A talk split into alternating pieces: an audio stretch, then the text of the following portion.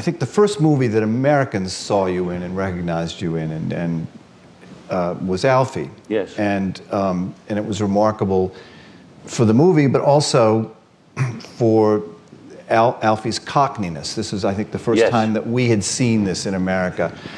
And it, I'm, I'm curious that, that you, that's, is, the Cockney is your natural. Cockney is my natural dialect. Yeah, I am a Cockney. Yes. I mean, this isn't it. This is just a general London accent. If I spoke Cockney, you wouldn't know what the hell I was talking about. But it, it interests me that, that among the other great actors of your generation, say Roger Moore and Connery to an extent, O- O'Toole, they all kind of uh, adapted, or, uh, you know, a kind of a more posh accent. You have stuck with this.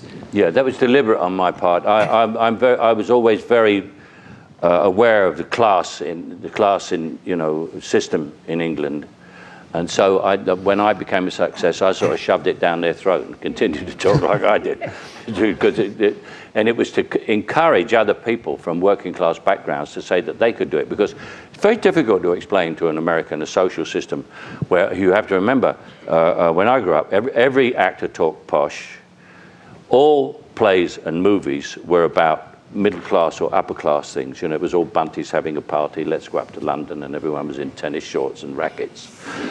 Uh, and I, I came to a place where everybody was getting beaten to death by gangsters and there's crap everywhere, you know? Uh, uh, and so it was, it was, you never thought of being an actor because you didn't, first of all, you didn't talk properly. Everybody said that to me.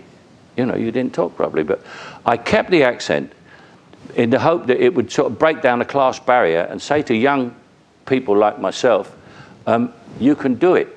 You don't have to be an actor. Anything you can do. It doesn't matter how you speak.